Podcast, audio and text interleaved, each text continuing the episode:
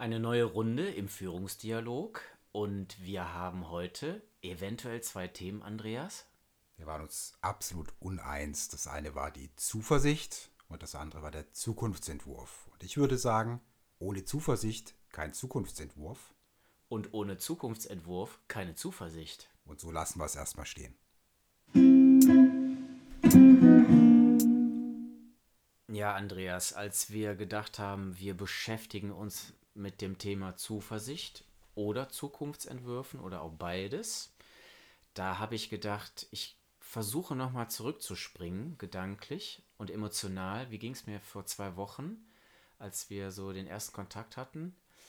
Da habe ich gemerkt, es braucht Hoffnung. Die Locker, ähm, die, nicht die Lockerung, die Lockdown-Phase, die war so lange, dass ich so ein Gefühl hatte, die Menschen sind psychologisch von ihrer Kraft her, viele sind so drüber schon. Und es gibt so eine Energie von, ich brauche Raum, ich brauche mehr Freiheit, ich, ich muss raus, ne, sowas. Ich brauche Kontakt. Ja, also meine Tochter, unsere Tochter Paulina kam letzte Woche nach, nach dem ersten Schultag, nach praktisch seit Anfang März nach Hause mit dem Satz, ich wollte eigentlich gar nicht mehr nach Hause kommen. Und das ist für mich Ausdruck dieser, ne, dieser Sehnsucht und dieser, dieses einfach des Bedürfnisses. Und da, da suchen die Menschen jetzt gerade wirklich nach Zuversicht und Hoffnung. Genau, und Zuversicht und Hoffnung entsteht ja durch Bilder, die geschaffen werden, oder aber auch durch Dinge, die man hört, liest und sieht. Und da bin ich jetzt, gestern war es, glaube ich, in der Zeitung über einen Artikel gestolpert, wo drin stand im Politikteil, dass Nordrhein-Westfalen einen Entwurf plant, dass wir zum Regelunterricht in der Schule zurückkommen nach den Sommerferien. Und da habe ich gedacht, wow, na, da habe ich sofort Gänsehaut gekriegt, kriege ich jetzt auch, wenn ich drüber spreche, weil ich diese Belastung so wahrgenommen habe bei ganz vielen Menschen, die durch diese Verengung und Reglementierung im Schulsystem halt direkt betroffen waren. Also Eltern, Kinder, Jugendliche, die Lehrer, die Bildungsgangsleiter, die alle zwei, drei Wochen neu was äh, entwickeln mussten, damit überhaupt Unterricht möglich ist. Da habe ich gedacht, was löst das in denen aus, wenn die so etwas lesen? Ja, ich glaube, das ist, ich erinnere mich gerade, dass ich vor zwei Wochen bei Anne Will, glaube ich, war es, den Bernhard Pörksen gesehen habe, den Medienprof aus Tübingen, der gesagt hat, dass ihm in der Debatte momentan die Zukunftsentwürfe fehlen.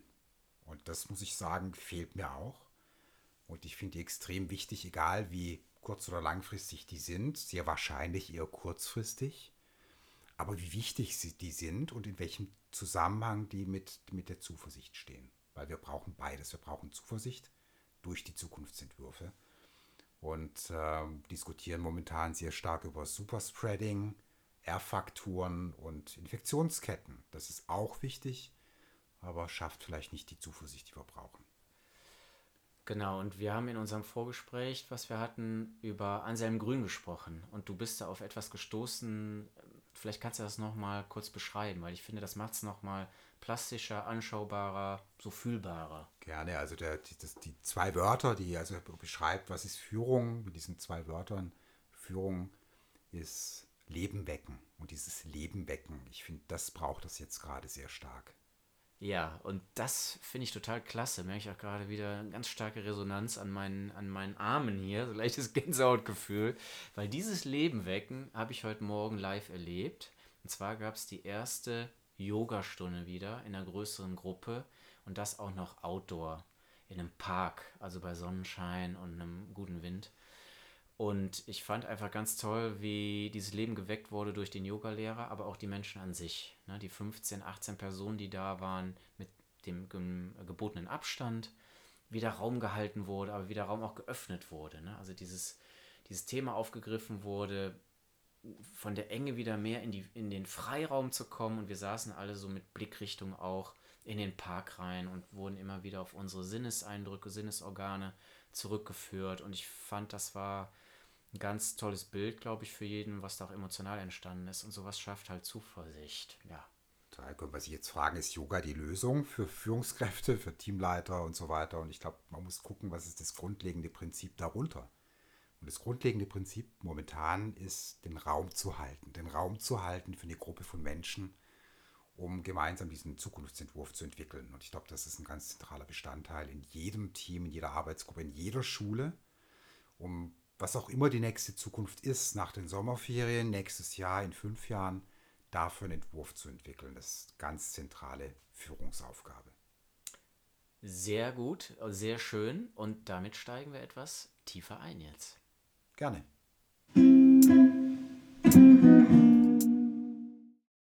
Der erste Zukunftsentwurf, der betrifft die Führung selbst. Und da wollen wir uns mal ein bisschen austauschen über das Thema Führen im Hier und Jetzt und was es damit auf sich haben könnte.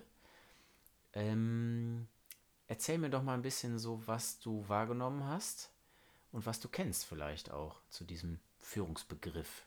Die Idee des äh, Führens im Hier und Jetzt, Leading in the Now, ist nicht neu. Also ich denke, das ist schon ein paar Jahre alt im Rahmen der digitalen Transformation, äh, der Agilität, die, die Idee oder die Herausforderung, einfach im Jetzt zu führen und nicht mit einem Fünfjahresplan. Ich glaube, das ist einfach eine Notwendigkeit und ein Anspruch, der sich ergeben hat aus der Welt, die volatiler geworden ist, schneller, vielleicht auch unsicherer und komplexer.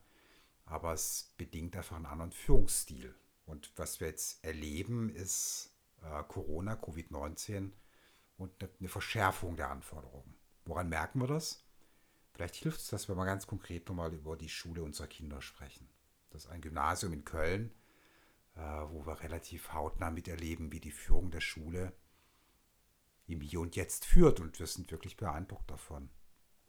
Ja, würde ich, äh, würd ich so ergänzen. Also das ist einfach sehr schön zu sehen, wie eng der Kontakt gehalten wird von der Führung zu allen Beteiligten in diesem System. Man kann sich auch mit Fragen, äh, Änderungswünschen, Unsicherheiten permanent an die Kollegen äh, dort wenden und Kolleginnen, also Lehrkräfte in dem Fall oder auch direkt an den, an den, ähm, an den Direktor in dem Fall, es ist ein Mann.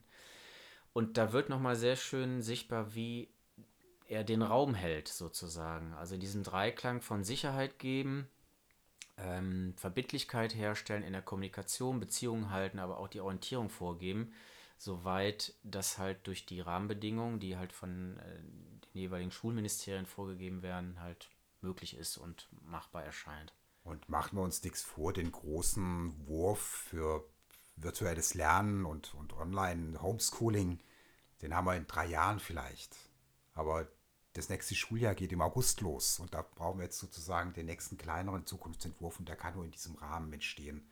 Und dafür finde ich, ist eine, ja, tatsächlich die Führungskraft einer Schule ähm, mit, mit dem Team, mit den, mit den einfach Potenzialen, Ressourcen, die da sind, gefordert, diesen kleineren Entwurf auszugestalten. Und ich glaube, das kann uns zuversichtlich machen, dass wir da schon sehr weit gekommen sind. Weil was die Schulen geleistet haben in den letzten Wochen, ist ja verdient einfach Anerkennung. Mhm. Gab es natürlich auch kritische Stimmen, die gesagt haben, Mensch, ich habe von meinen Lehrern immer nur eine E-Mail gekriegt, ne? Oder da standen dann die Aufgabenblätter drin oder es gab irgendwo eine Plattform und es fehlte so die Anbindung. Ähm, da ist sicherlich nicht alles gut gelaufen, aber wir wollten uns ja explizit auf ein Beispiel konzentrieren, wo wir das Gefühl hatten, da wurde im Rahmen der Möglichkeiten das Beste gemacht. Und ich hätte jetzt auch ein ganz gutes Gefühl, wenn die es schaffen, innerhalb der Sommerferien das mal auszuwerten, sich die Zeit zu nehmen, zu reflektieren, und diese guten Erfahrungen erstmal auf den Tisch zu legen, dass da starke Zukunftsentwürfe oder Bilder entstehen können, zumindest fürs nächste Halbjahr schon mal. Ja, das sind wir beim Thema Fehlerkultur, aus Fehlern lernen, experimentieren, spielerisch rauszufinden, was ist wirklich gut praktikabel. Und da erleben wir beide, glaube ich, dass diese Schule es wirklich mit, dem, mit, den, mit den Menschen in der Schule einfach sehr gut macht. Und jetzt ist die Frage, kann man das auf einen größeren Kontext übertragen? Ich habe heute Morgen gelesen, dass Airbnb, also vermeintlichen Gewinner der Digitalisierung, äh, haben den größten Börsengang geplant in 2020 und sind natürlich damit konfrontiert gewesen, dass keiner mehr gebucht hat oder einfach die Buchungen deutlich zurückgegangen sind. Auch die, die Nutzer auf, den, auf der, auf der Airbnb-Seite sehr, sehr stark zurückgegangen, extrem zurückgegangen sind. Und auch Airbnb jetzt einfach einen neuen Entwurf gebraucht hat der so aussieht, dass äh, einfach das Kundennutzen sich total verändert hat und Airbnb-Bucher jetzt typischerweise Menschen sind, die aus Remote Work gelernt haben, ich muss gar nicht in Köln sitzen, sondern warum kann ich nicht einfach mal drei Monate von Paris aus arbeiten? Und das ist die neue Nutzergruppe von Airbnb und darauf stellt sich Airbnb jetzt ein. Ja, und das ist, finde ich, auch ein total wichtiges und spannendes und auch notwendiges Feld für die Führungskräfte, die strategischen Potenziale sozusagen aus den Veränderungen, die die ähm, Corona-Pandemie mit sich gebracht hat, zu erkennen. Also da auch wach zu sein und die Chancen auch zu ergreifen und ähm, kreativ zu werden, ähm, um das halt sozusagen in neue Geschäftsentwürfe äh, zu übertragen. Und daraus entwickeln sich Zukunftsentwürfe, vielleicht auch eine Vision sogar, wie sich Airbnb in zwei, drei oder vier Jahren halt entwickelt, ähm, gemeinsam mit dem Management und den Mitarbeitern auf den Weg zu bringen. Und das gilt ja letzten Endes auch für uns beide. Auch unser Geschäftsmodell dreht sich einfach um 180 Grad und in den nächsten sechs Monaten wahrscheinlich nochmal um 180 Grad. Und das ist erstmal eine Herausforderung. Und ich will überhaupt nicht behaupten, dass ich das toll mache, aber ich muss sagen, ich mache, es macht auch ein bisschen Spaß, die Zukunft neu zu denken und sich wirklich zu überlegen, wie kann das aussehen, wie können wir das ausgestalten, wie können wir uns damit ins Spiel bringen, wie sieht, ja, wie sieht das Entwicklungsberatungsgeschäft in einem Jahr aus und welche Rolle spielen wir dort? Und da muss ich zugeben, das macht auch wirklich Spaß, das ähm, ja als Möglichkeit zu sehen. Und ich sehe heute Potenziale, die ich bis vor vielleicht drei Wochen noch nicht gesehen habe.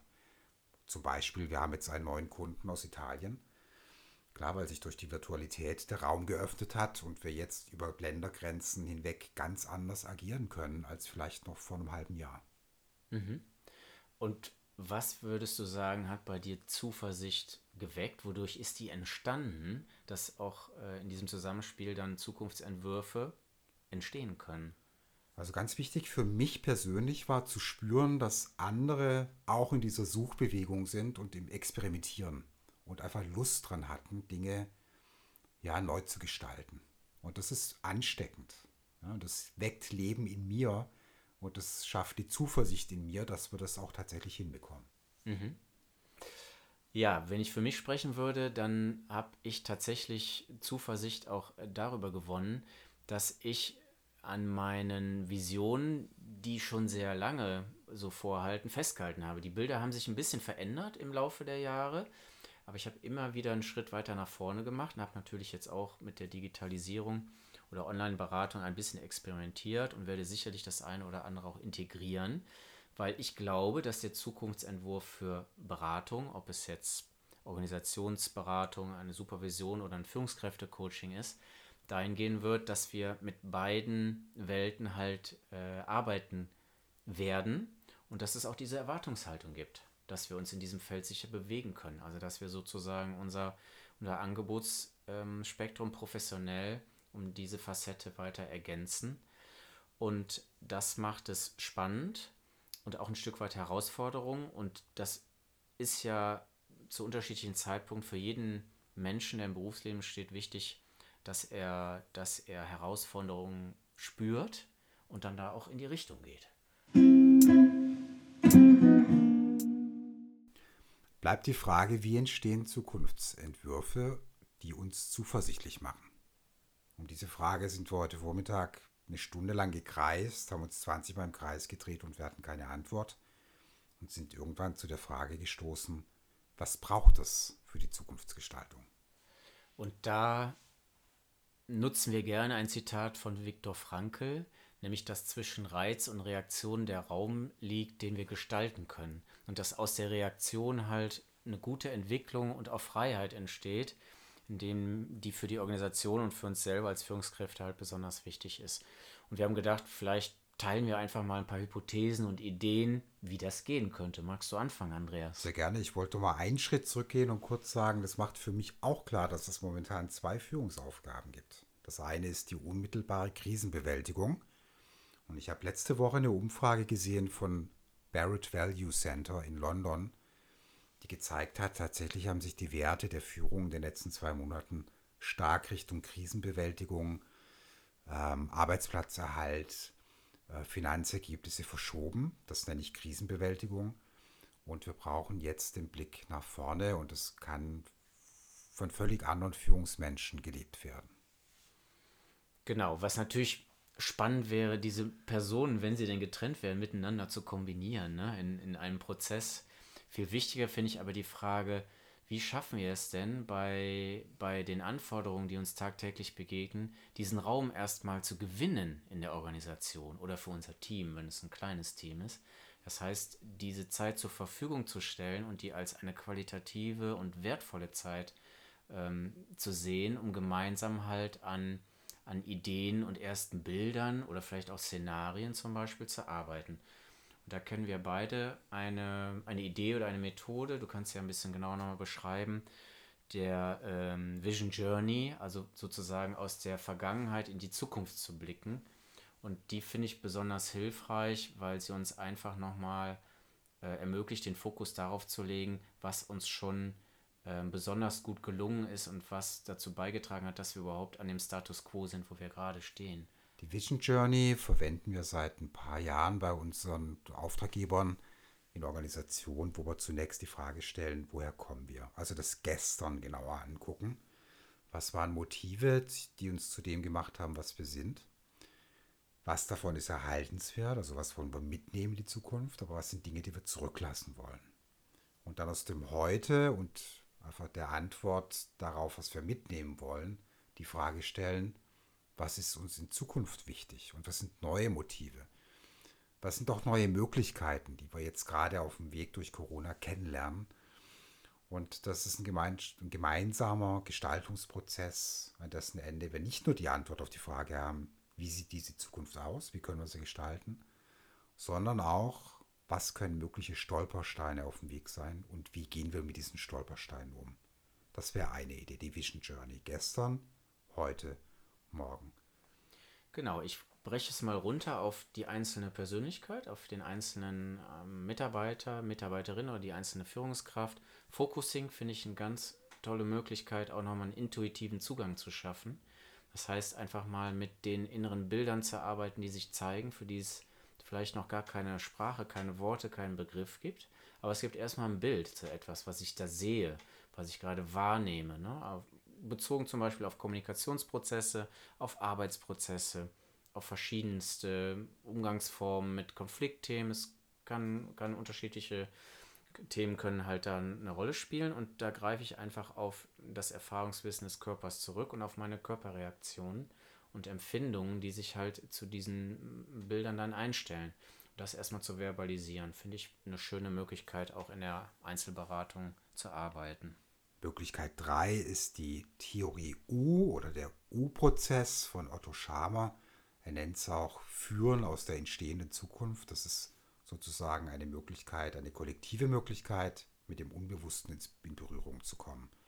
Also erstmal offen zu lassen, wie die Zukunft aussieht, aber dann in diesem, innerhalb des Prozess, Prozesses, der aussieht wie ein U, wirklich in Kontakt zu kommen mit unserer kollektiven Intuition und dadurch ganz neue Lösungsräume aufzustoßen, die wir heute noch gar nicht kennen.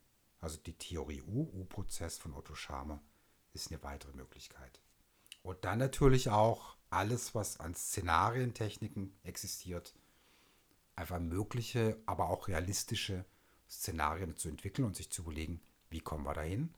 Ganz konkret wird ein Szenario sein, wie wir die Zukunft der Arbeit und Formen der Zusammenarbeit, der Zusammenarbeit gestalten in Zukunft aus den Erfahrungen, die wir jetzt mit, mit Remote Work gemacht haben, wo einfach die Frage sein wird, wie können wir jetzt das Beste aus beiden Welten zusammentragen. Wir sind ja alle mehr oder weniger geprägt auch durch bestimmte Denkgewohnheiten, die unser Gehirn halt entwickelt hat und auch Gefühlsgewohnheiten.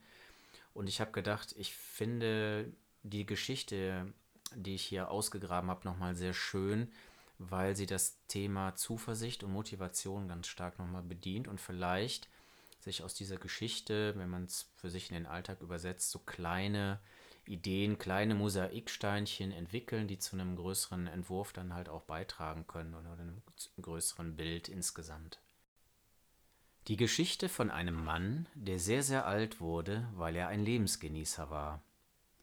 Ein Mann verließ niemals das Haus, ohne sich eine Handvoll Bohnen einzustecken. Er tat dies nicht etwa, um die Bohnen zu kauen, nein, er nahm sie mit, um so die schönen Momente des Tages bewusster wahrnehmen zu können und um sie besser zählen zu können.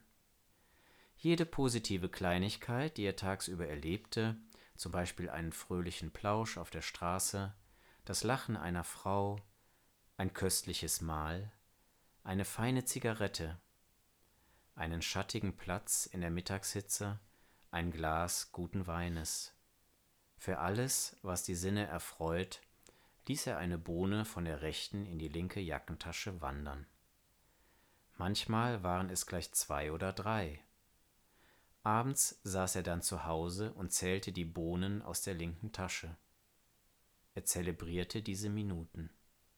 So führte er sich noch einmal vor Augen, wie viel Schönes ihm an diesem Tag widerfahren war, und freute sich daran.